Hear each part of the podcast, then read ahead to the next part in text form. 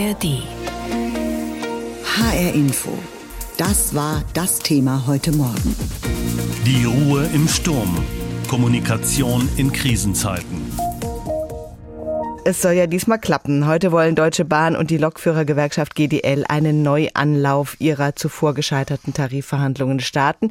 Es geht um bessere Arbeitsbedingungen und um mehr Geld. Hinter verschlossenen Türen wollen die Tarifparteien nach vier Lokführerstreiks über schrittweise kürzere Arbeitszeiten für Beschäftigte in Schichtarbeit, über mehr Geld und auch darüber verhandeln, wie etwa die hochdefizitäre Frachttochter DB Cargo reformiert werden kann. Bis zum ersten Sonntag im März März soll der Tarifabschluss stehen. Warnstreiks und Tarifgespräche, beides zugleich geht nicht. Deshalb hatte die Deutsche Bahn die Tarifrunde mit der Lokführergewerkschaft GDL recht früh zunächst ausgesetzt. Wenig später erklärte die GDL die Tarifverhandlungen für gescheitert. Im vierten, zunächst für sechs Tage geplanten längsten Streik in der Geschichte der Deutschen Bahn ging die GDL-Streiktaktik dann aber doch auf. Nach 14-stündigen Verhandlungen bis weit in die Nacht stand ein Kompromiss. Die Bahn verhandelt wieder, die GDL bricht ihren Streik bereits nach fünf Tagen ab. Bahnsprecherin Anja Bröker wirkte Ende Januar im wieder anlaufenden Bahnverkehr erleichtert. Wir finden, dass es gut ist, dass wir wieder miteinander sprechen, dass unsere Fahrgäste aber wieder sowas wie Verlässlichkeit haben und dass wir gemeinsam mit der Lokführergewerkschaften vernünftig nach einer Lösung suchen. Hinter verschlossenen Türen an einem geheim gehaltenen Verhandlungsort in Berlin suchen die Tarifparteien nun erneut nach einer Lösung. Die Bahn kommt der GDL-Hauptforderung nach und verhandelt über schrittweise kürzere Arbeitszeiten für Lokführer im Schichtdienst. Die Gewerkschaft verzichtet im Gegenzug auf weitere Streiks bis Anfang März. GDL-Bundeschef Klaus Wieselski resümiert vor dem Verhandlungsneustart. Die Bahn stellt keine Vorbedingungen mehr. Wir verhandeln über die Infrastruktur, wir verhandeln über den Rahmentarifvertrag für die Fahrzeuginstandhaltung und wir verhandeln auch über die Absenkung der Wochenarbeitszeit. Gut ist, dass die Deutsche Bahn AG und die GDL sich entschieden haben, gemeinsam im Verhandlungswege zu versuchen, die Lösung herbeizuführen. Ich halte das für einen großen Schritt. Ob er aber auch in die richtige Richtung führt, ist noch offen. Verhindert werden soll ein erneutes Scheitern, indem Moderatoren hinzugezogen werden, falls die Gespräche ins Stocken geraten. Mit mehreren privaten Bahngesellschaften hat die GDL bereits Tarifverträge geschlossen. Dort stehen am Ende 35 statt 38 Wochenstunden. Und das legt die Latte hoch und das zeigt auch dem Management der DB AG auf, wo am Ende des Tages unsere Kompromisslinien zu finden sein werden. Wir werden alles tun, um in den Verhandlungen vergleichbare Ergebnisse zu erzeugen. Und wir gehen davon aus, dass wir damit im gesamten Markt eine neue Zeit einläuten, in der Schichtarbeitende Eisenbahnerinnen und Eisenbahnern eine abgesenkte Wochenarbeitszeit bekommen, wenn auch in mehreren Schritten. Schlussendlich bis zum 01.01.28 die 35-Stunden-Woche erreicht wird. Bis zum 3. März gilt die Friedenspflicht. Erneute Streiks etwa in den Winterferien wird es zumindest bei der Deutschen Bahn also nicht geben. Johannes Frevel über den aktuellen Stand zwischen Bahn und Lokführergewerkschaft GDL. Das ist bei diesem Duo ein bisschen wie bei täglich grüßt das Murmeltier. Nach dem vorzeitigen Streikabbruch vor zwei Wochen haben beide Seiten nun das Ziel genannt. Bis Anfang März soll es einen Tarifabschluss geben. Und das ohne Streiks. Wie diese erneuten Verhandlungen allerdings aussehen sollen, nachdem man sich ja auch zum Teil persönlich, zum Teil wüst angegriffen hat. Da darf man gespannt sein. Darüber habe ich gesprochen mit dem Verhandlungsexperten Matthias Schranner vom Schranner Negotiation Institute in Zürich. Herr Schranner, kann das am Verhandlungstisch überhaupt noch was werden zwischen der Deutschen Bahn und der GDL nach so viel Zoff und Streitereien? Es ist zumindest schwierig, aber es muss ja werden, weil die beiden Parteien sich ja nicht austauschen können. Äh, die Bahn braucht den Abschluss mit der GDL und die GDL braucht auch den Abschluss mit der Bahn. Also beide Seiten sind ja gezwungen, äh, zum Abschluss zu kommen, was es natürlich erschwert. Einmal natürlich diese extrem lange Zeitdauer, es wird ja seit November letzten Jahres verhandelt, und zum anderen natürlich diese persönlichen Angriffe, die man hätte lassen sollen, weil natürlich durch diese ganze äh, persönlichen Angriffe ist eine Emotionalität entstanden, die ähm, eine, eine Einigung fast schon verhindert. Könnte man da die Verhandlungspartner austauschen? Die Konzerne kann man natürlich nicht tauschen, aber das Team könnte man tauschen. Also aus meiner Sicht wäre es gut, natürlich jetzt zwei neue Teams einzuschicken, die keine Historie haben, die mit einem, ja, mit so einem Fresh Start, wie man heutzutage sagt, wieder neu beginnen und die wieder ohne Historie einfach die Themen jetzt wieder neu beleuchten. Weil rein sachlich so schwierig ist es ja nicht. Also die Themen sind ja bekannt. Es geht um äh, eine gewisse Erhöhung, es geht um die, die Stundenanzahl. Also die, die Themen sind ja bekannt. Und aus meiner Sicht wäre es gut, wenn zumindest der Herr Weselski und dem äh, der Vorstand der Bahn, wenn die sich rausziehen würden und mal ein professionelles Team reinsenden würden. Hm, das ist aber nicht sehr wahrscheinlich, dass das passieren wird. Nehmen wir das Szenario, wenn das nicht geht, wenn die handelnden Personen jetzt die gleichen bleiben. Wie würden Sie vorgehen als Partei und als Mediator, wenn das Ziel ist, keine weitere Eskalation? Sie sprechen schon an, es gibt die Möglichkeit der Mediation, also einer Schlichtung, die zwischen den Parteien dann versucht, ein Ergebnis herbeizuführen.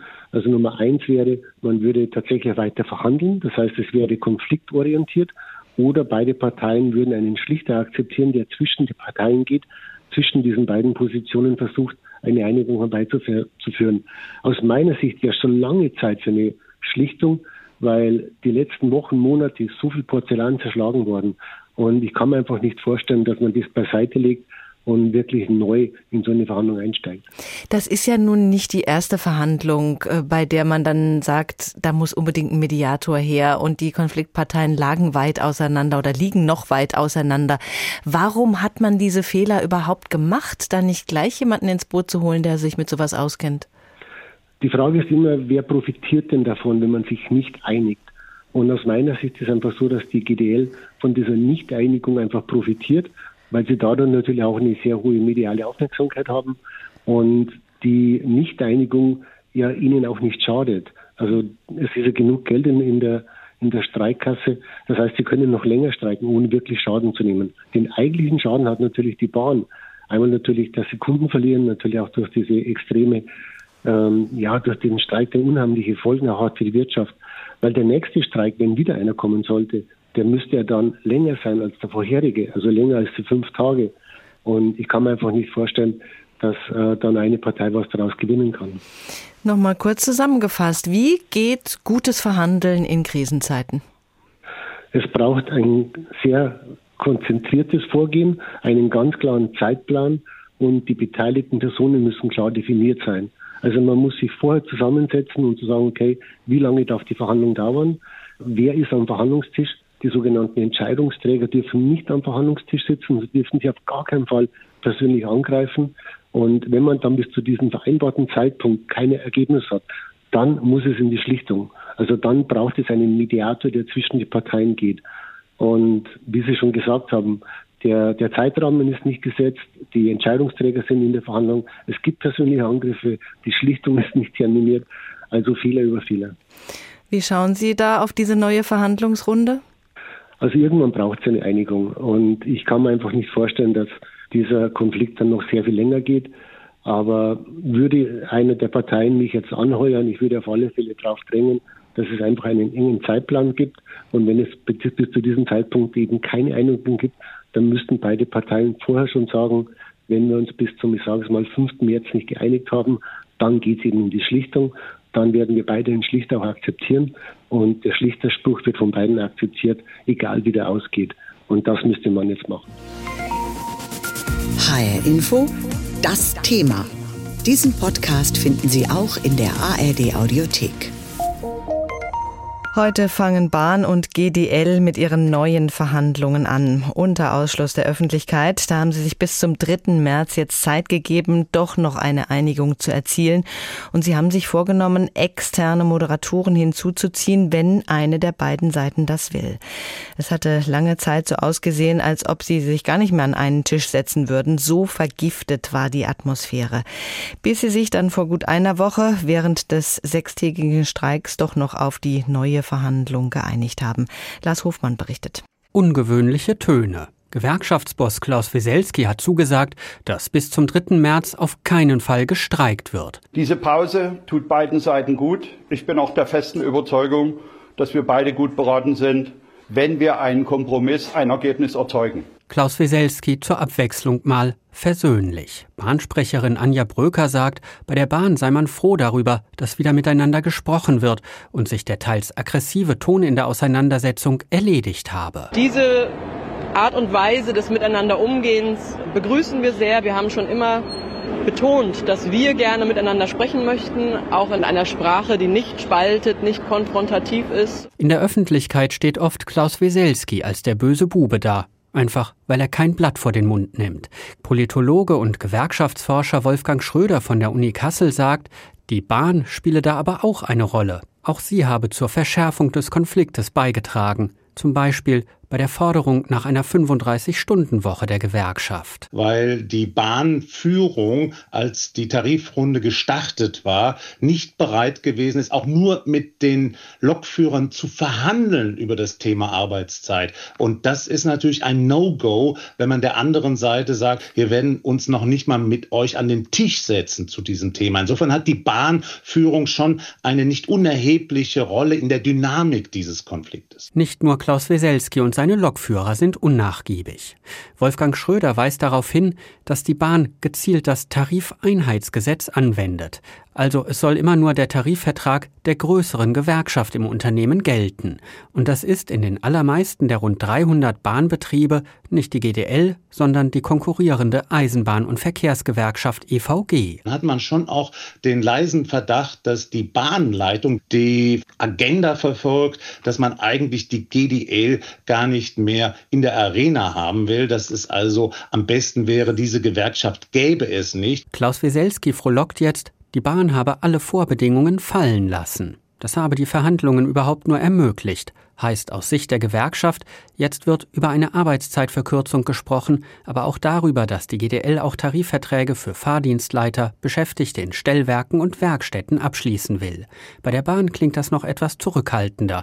Für wen die GDL Tarifverträge aushandeln dürfe, das müsse noch geklärt werden. Also längst nicht alle Hürden sind aus dem Weg geräumt. Ziel von Klaus Weselski ist es jetzt, auch bei der Bahn, wie schon bei vielen privaten Konkurrenten, die 35-Stunden-Woche schrittweise einzuführen. Wir werden alles tun, um in den Verhandlungen vergleichbare Ergebnisse zu erzeugen.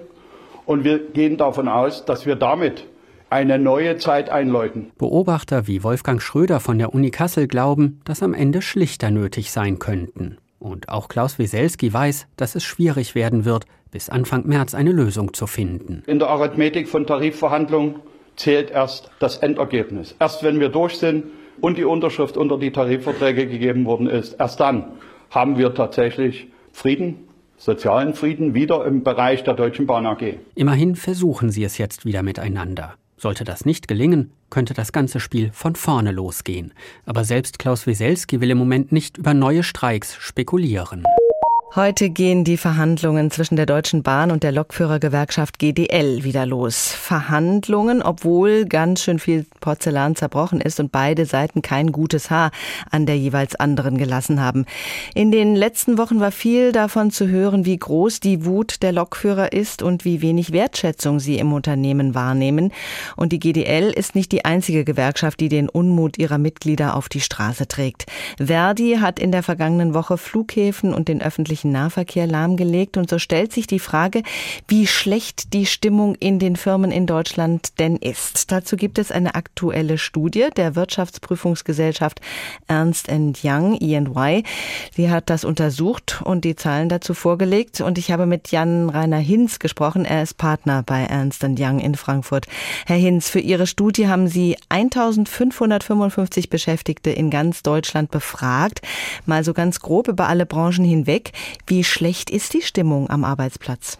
Naja, im Verhältnis ähm, zu unserer Studie 2021 hat sich die Stimmung der Mitarbeitenden schon erheblich verschlechtert, während ähm, ich glaube 2021 noch nahezu die Hälfte der Mitarbeitenden gesagt hat, zufrieden mit ihrem Job, ihrer Arbeitssituation zu sein, hat sich das auf 31 Prozent reduziert. Ich glaube, das sind ganz klare Zeichen, dass sich die Stimmung doch verschlechtert hat. Die Bahn ist da also keine Ausnahme. Wie hat sich das denn entwickelt in den letzten Jahren? Wohin geht da die Tendenz? Ich glaube, man sieht jetzt sehr viele Nachholeffekte ähm, aus Corona. Man sieht auf der einen Seite, dass viele Unternehmen ja herausfordernde Situationen hatten während Corona, auch damit umgehen zu müssen.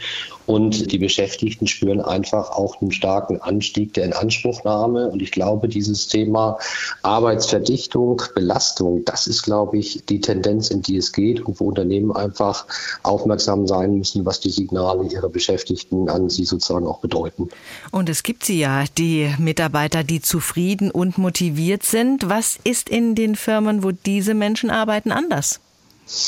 Ich glaube, das eine ist ganz wichtig. Dort, wo sich Mitarbeitende eher zufrieden fühlen, ist dort, wo sie einbezogen werden, wo sie mitgenommen werden, wo sozusagen nicht klassisch der Chef entscheidet, wenn ich das so salopp sagen darf, mhm. und sie dort auch das Gefühl haben, und das ist auch ganz wesentlich, dass auch sie für ihre Arbeit Wertschätzung erfahren. Und das ist, äh, glaube ich, auch die große Diskrepanz, die viele Beschäftigte äußern, nämlich, dass sie eine hohe Zufriedenheit selbst mit ihrer Arbeit haben, aber daraus zu wenig positive Signale zurückempfangen.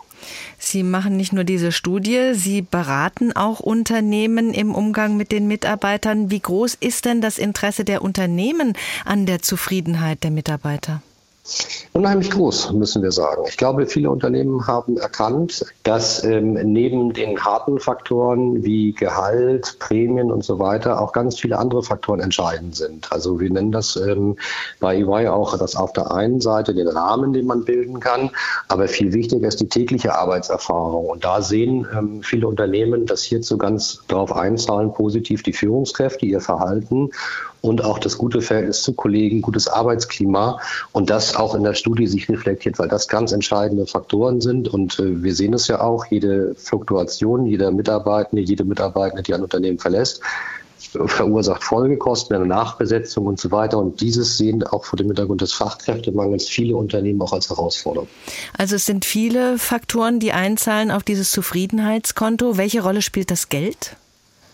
Ehrlicherweise, wir sprechen in der Personalarbeit häufig vom Geld als sogenannten Hygienefaktor. Es muss ein gewisses ähm, Niveau absolut erreichen, um nicht sozusagen Unzufriedenheit zu generieren, aber irgendwann kommt so ein gewisser Sättigungsgrad herein, der dann nicht mehr sozusagen zu weiterer Zufriedenheit führt.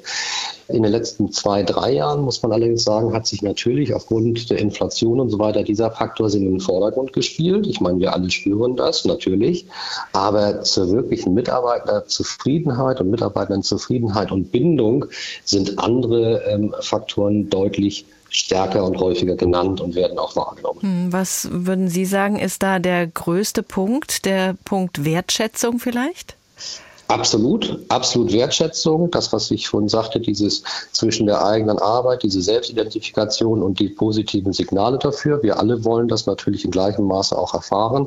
Und dieses Verhältnis, also schlichtweg der Faktor Mensch, der einfach damit reinspielt, das Verhältnis zu den Kollegen und Kolleginnen, Vertrauen und dieses Sicherheitsbedürfnis, ein tolles Umfeld zu haben. Das sind die absoluten Treiber. Im Moment scheint Deutschland sich zu einer Art Streikrepublik zu entwickeln. Wie ist da Ihre Einschätzung? Könnte man viele dieser Arbeitskämpfe verhindern, wenn man mehr darauf schaut, wie es den Arbeitnehmenden gut geht? Ich meine in jedem Fall. Ich glaube, es sind zwei Komponenten. Wenn man, so versuchen wir es auch ähm, unseren Mandanten zu empfehlen und es auch selbst so vorzuleben, häufiger in die Belegschaft reinhört, welche Dinge sie umtreiben, über verschiedene Tools kann man das machen. Dann kann man, glaube ich, dieses als Frühwarnindikatoren ablesen. Das kann, glaube ich, viele Konflikte vermeiden. Und ich glaube auch, wenn man jetzt mal die Bahn sieht, konstruktiver Dialog und ein vertrauensvolles Verhältnis mit der Mitbestimmung auch von der Unternehmensleitung aufzubauen, zahlt sich immer aus, um genau solche Situationen auch zu vermeiden. Diesen Podcast finden Sie auch in der ARD Audiothek.